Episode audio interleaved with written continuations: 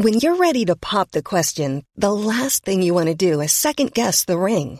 At Bluenile.com, you can design a one of a kind ring with the ease and convenience of shopping online. Choose your diamond and setting. When you find the one, you'll get it delivered right to your door. Go to Bluenile.com and use promo code LISTEN to get $50 off your purchase of $500 or more. That's code LISTEN at Bluenile.com for $50 off your purchase. Bluenile.com code LISTEN. Si votaste por Miguel Barbosa, espero hayas tomado en cuenta estas tres cosas. Él, como presidente de la Cámara del Senado, permitió que desapareciera como por arte de magia 30% del presupuesto anual, o sea, más de 1.200 millones de pesos. Quién sabe cuántos ahorritos se haya quedado. Ante un informe de Amnistía Internacional sobre tortura en detención de mujeres, dijo que no había que ser tremendistas y pidió a las reporteras que alzaran la mano para ver si habían sido objeto de tortura, solo para comprobarlo. Y hace un par de semanas le reclamó a Carmen Aristegui por permitirle a otro candidato hablar de una casa de decenas de millones de pesos que no había podido haber comprobado, demostrando el absoluto autoritarismo que existe en su persona. Y pues sí, este imbécil ganó las elecciones en Puebla. Alto Parlante es un podcast creado con la idea de que juntos somos capaces de hacer un México mejor. Pero para eso tenemos que entender qué está pasando, porque la información es poder, pero la información, si la entendemos, nos lleva al siguiente nivel. Así que espero que lo disfrutes, pero sobre todo que te sirva para darte cuenta del verdadero poder que tienes en las manos. Amigos, excelente inicio de semana. Este episodio me interesaba muchísimo grabarlo, hice una investigación completa porque dos temas muy interesantes vamos a tratar. Tuve que dejar algunos fuera. Por ejemplo, la entrevista que le realizó Jorge Ramos a Nicolás Maduro ya se pudo recuperar el contenido, entonces ya salió la entrevista y me hubiera encantado comentarla, pero quedará para mañana porque hoy tenemos dos temas del acontecer nacional que me parecen importantísimos y que mucha gente al parecer, en especial el segundo, no logran entender por completo qué está pasando. Primero vamos a hablar de las elecciones, que sucedieron ayer en seis, en seis estados de la República.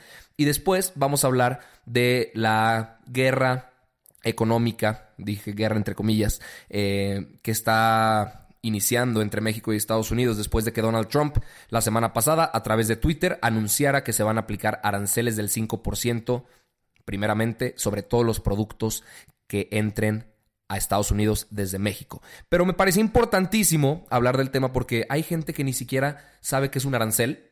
Eh, me escribieron por Instagram preguntándome que, oye, güey, no sé qué es un arancel. Entonces, vamos a ir parte por parte, desde las bases hasta lo más importante, pero no se preocupen, nada de información se nos va a ir para que ustedes logren entender qué está pasando y cómo nos puede afectar a nosotros como país, porque de verdad eh, puede llegar a, a afectar bastante en la economía yo no sabía cuánto hasta que investigué. Entonces, vámonos por partes. Primero, el tema de las elecciones, que yo ayer estaba bastante molesto por la baja participación que hubo, porque al parecer a la gente ya le vale madres, o sea, le vale completamente madres votar o no votar y que no, pues sinceramente no les importa qué pase con el país, o al menos ese es el mensaje que me están mandando y que le mandan a todos al ni siquiera tener la decencia de pararse un pinche sillón e ir a votar que es lo más básico que podemos hacer como ciudadanos. Pero, pues bueno, eh, como les decía, hubo elecciones ayer en Baja California, en Durango, en Aguascalientes, en Tamaulipas, en Quintana Roo y en Puebla. Las de Puebla son extraordinarias porque, como recordarán, el pasado 24 de diciembre la gobernadora Marta Erika Alonso, exgobernadora, falleció en un accidente aéreo que todavía no se encuentran las causas, pero yo me las vuelo a que no son eh, ningún accidente, ¿verdad? Esto no pinta como que, fue un accidente, pero ya la investigación nos lo dirá o no, porque pues en México nunca se sabe si la, la verdad va a salir. Espero que eventualmente lo haga. Eh, vámonos por partes. En Baja California, en Baja California ganó eh, como gobernador Jaime Bonilla, que estaba con Morena, el Partido de Trabajo y el Verde. El Partido Verde Ecologista se ha caracterizado, amigos míos, por estar de mitotero eh, estar haciendo coaliciones con todos porque no tienen ninguna esencia.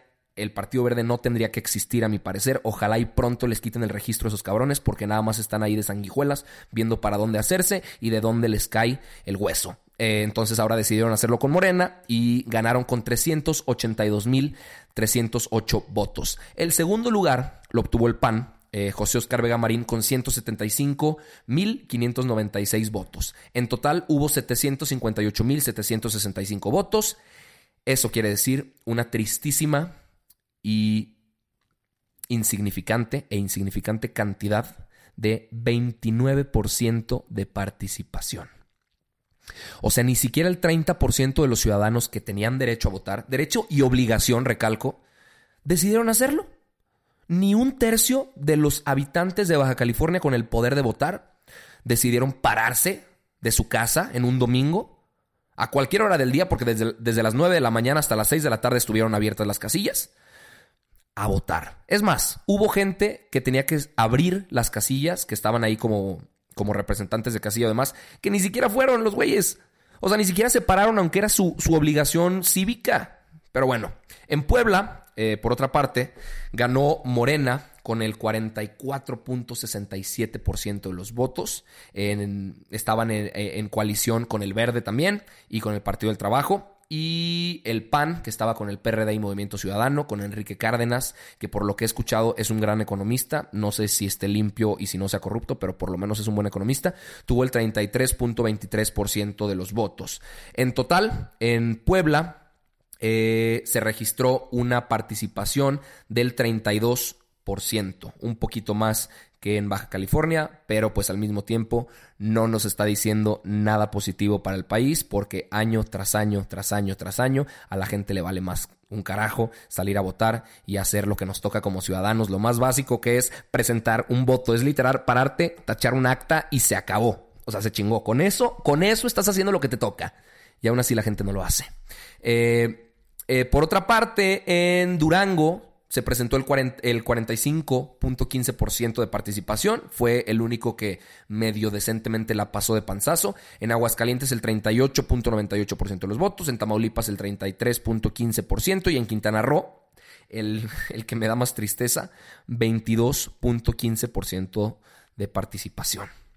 Em, Morena, entonces, como partido, perdió en cuatro de seis estados pero ganó eh, Puebla y de cierta manera no la ganó del todo porque el Partido del Trabajo fue, fue el que tuvo ahí una, un gran factor decisivo porque el Partido del Trabajo recibió un montón de votos. Ahorita les voy a explicar eso. Eh, el PAN ganó en Tamaulipas, si lo queremos ver de cierta manera, y en Aguascalientes también. Eh, ahora, un tema que me interesa muchísimo tocar y que a ustedes estoy seguro que también les va a interesar nosotros habíamos pensado como país que a partir del 2018, cuando Andrés Manuel eh, queda como presidente y que hay unos datos aquí impresionantes. Hubo un 63% de participación en el, en el 2018, pero 20 millones 173 mil votos fueron para Morena. O sea, una cantidad ridícula de votos fueron únicamente para ese partido. Sumémosle los del Partido del Trabajo y los del Encuentro Social, que gracias a Dios ya desapareció el Partido Encuentro Social. Esperemos que sigan desapareciendo los partidos que son sanguijuelas y que nada más viven del dinero que les da el gobierno, que les damos nosotros. Eh, entonces tuvo 20 millones 173 mil votos Morena y el PAN, que fue el segundo lugar, tuvo 8 millones 109 mil eh, votos. O sea, no tuvo ni la mitad de los votos que tuvo Morena. Entonces, cuando esto sucede, lo que pensábamos y lo lógico era que, güey, Morena va a arrasar año tras año. O sea, Morena va a convertirse en el partido hegemónico en el, en el país y eso que solo tiene cinco años de haberse fundado. Eh, lo cual pues parecía un poco preocupante para algunos o muy esperanzador para otros, los cuales apoyan la 4T. Entonces pues ahorita nos damos cuenta que Morena en Puebla no le fue tan bien. De hecho, el PAN obtuvo más votos que Morena en Puebla, pero como estaba con el Partido del Trabajo, pues el imbécil de Miguel Barbosa fue el que quedó electo. Eh, esperemos y mis condolencias para los poblanos porque ese cabrón, eh, aparte de ser un imbécil, es un corrupto y es un ladrón. Eh, resumiendo, resumiendo para que este episodio no esté tan largo. Lo bueno de las elecciones de ayer, vamos a ver lo bueno, lo malo y pues lo que ya nos esperábamos. Lo bueno es que el sistema electoral de México funcionó muy bien. Desde temprano, 90.187 ciudadanos se salieron de sus casas para fungir como funcionarios de casillas y tuvieron que tomar a 5.968 de las filas, o sea, la gente que estaba ahí formada para votar, los tuvieron que tomar para sustituir a los presidentes, secretarios o escrutadores que ya habían sido capacitados pero que no se presentaron para abrir los centros de votación. Eh, se instalaron 23.406 casillas y solo una no se pudo instalar en un distrito en Tijuana, en Baja California. Eso es lo bueno, que bueno, vale la pena aplaudirlo. Lo malo es que los niveles de participación cayeron en todas las entidades, menos en Durango. Y lo esperado es que pues se confirmó la victoria de Morena en Baja California y en Puebla, con lo que el partido de Andrés Manuel López Obrador va a gobernar siete estados. Ciudad de México, Chiapas, Morelos, Tabasco, Veracruz y Puebla y Baja California. Y pues hay 36 millones de mexicanos que están bajo mandato morenista porque pues en sus estados el gobernador pertenece a ese partido. eso es todo por este primer tema de las elecciones del 2019 que sucedieron en seis estados y que no me dejan mm, buen sabor de boca en lo absoluto. Pero bueno, el segundo tema, los aranceles y todo el tema entre Trump y Andrés Manuel López Obrador, que vimos que envió una carta. Todo sucedió eh, a raíz de que Donald Trump a través de Twitter, como suele suceder, porque ese güey se le ocurre decir cantidad de pendejadas a través de Twitter, que iba a aplicar un arancel del 5% a todos los productos, a todos los bienes provenientes de México que entraran a Estados Unidos. Un arancel, amigos míos, es un impuesto que existe pues en economía internacional o en comercio, en comercio internacional, perdón, que se aplica directamente sobre el precio o el costo del producto que entre al, país. Es decir, si, ah, no sé, si una pieza automotriz se, se fabricaba en México y la compraban en Estados Unidos para venderla allá, para utilizarla, para ensamblarla allá, y costaba 100 mil pesos, a partir del 10 de junio, si se aplica el arancel, va a costar 105 mil pesos. Y ustedes dirán, ay, pues 5 mil pesos no es mucho pedo, pero pues estamos hablando de miles de millones. O sea, estamos hablando de una cantidad de dinero estúpida. Eh, porque resulta que 7 de cada 10 productos que fabrica México tienen como destino Estados Unidos. O sea, el 70% de los productos que se hacen en el país es para mandarlos a, a Estados Unidos. Entonces, pues sí es una cantidad de, de, producción inconmensurable.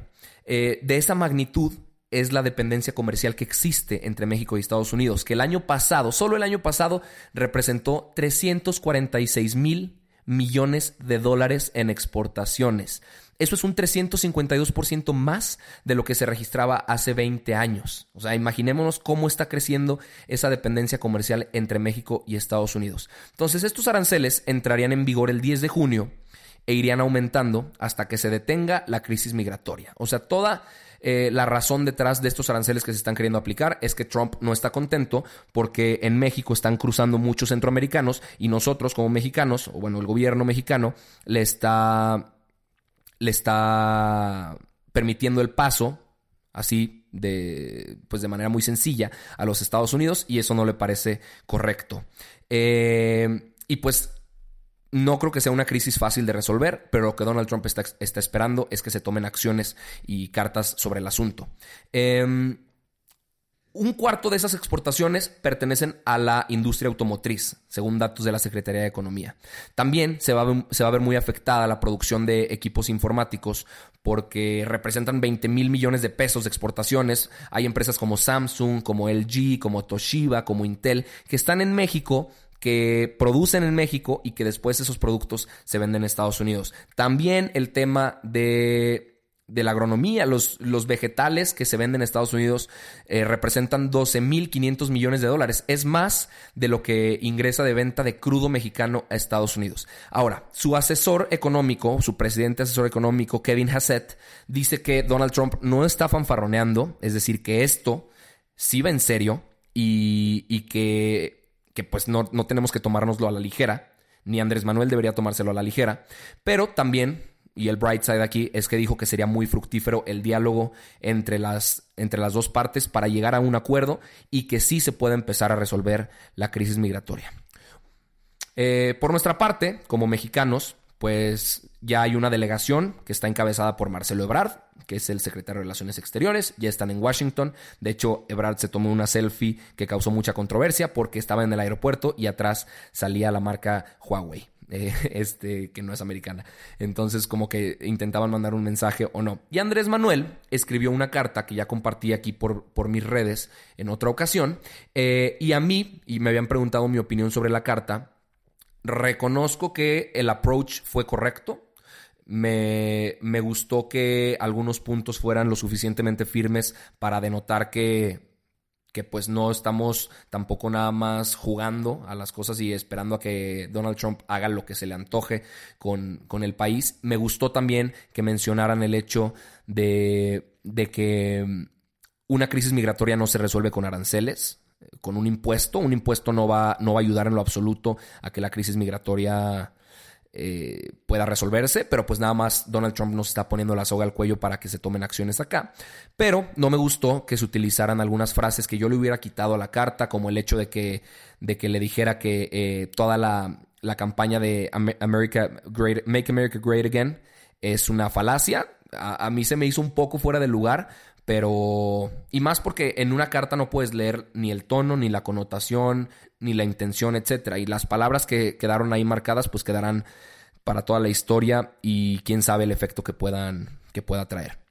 Donald Trump contestó a esta carta y al hecho de que la delegación mexicana esté en Estados Unidos, que él no quiere diálogo, que él lo que quiere son acciones contundentes de parte de, del gobierno mexicano, que porque tenemos leyes de migración lo bastante firmes y lo bastante fuertes para empezar a parar este, este tema migratorio que a Estados Unidos le ha estado afectando y a México también, según lo que dice Donald Trump.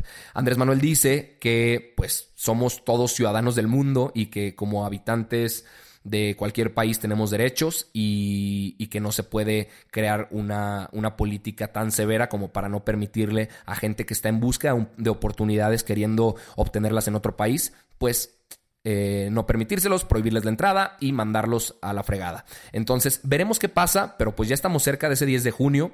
Y aparte ese arancel va a ir subiendo conforme pase el tiempo. O sea, 10 de junio el 5%, el primero de julio sube a 10%, el primero de agosto sube al 15%, el primero de septiembre sube al 20% y el primero de octubre sube al 25%. Entonces imagínense la cantidad de dinero de la que estamos hablando y que va a ir subiendo y subiendo y si se mantiene el 25% sí se están viendo afectadas muchísimas empresas del territorio mexicano o inclusive empresas que están produciendo aquí y que van a decidir salirse, irse a otro país a hacer toda la mano de obra porque aquí pues no les va a funcionar y los números no les van a dar. Amigos, esa es toda la información que ustedes necesitan saber sobre este tema. Estoy transmitiendo esto en Instagram al mismo tiempo del que estoy grabando y estoy viendo que están comentando mucho. Veo algunos comentarios ahí medio enojadones porque la gente ya saben que se lo toma muy a pecho esto y se, empiezan a insultar. Pero yo se los he dicho en varias ocasiones, el que insulta pierde porque recurrir a un insulto significa que tus argumentos no son lo suficientemente sólidos para decirme las cosas como eh, pues con un debate abierto y como en realidad debería ser. Los dejo, Eh, fue un placer estar con ustedes. Mañana más información, mañana más altoparlante. Les mando un abrazote y los quiero mucho. Hey, it's Paige DeSorbo from Giggly Squad. High quality fashion without the price tag. Say hello to Quince. I'm snagging high-end essentials like cozy cashmere sweaters, sleek leather jackets, fine jewelry, and so much more. With Quince being 50 to 80% less than similar brands and they partner with factories that prioritize safe ethical and responsible manufacturing. I love that. Luxury quality within reach. Go to quince.com slash style to get free shipping and 365 day returns on your next order. quince.com slash style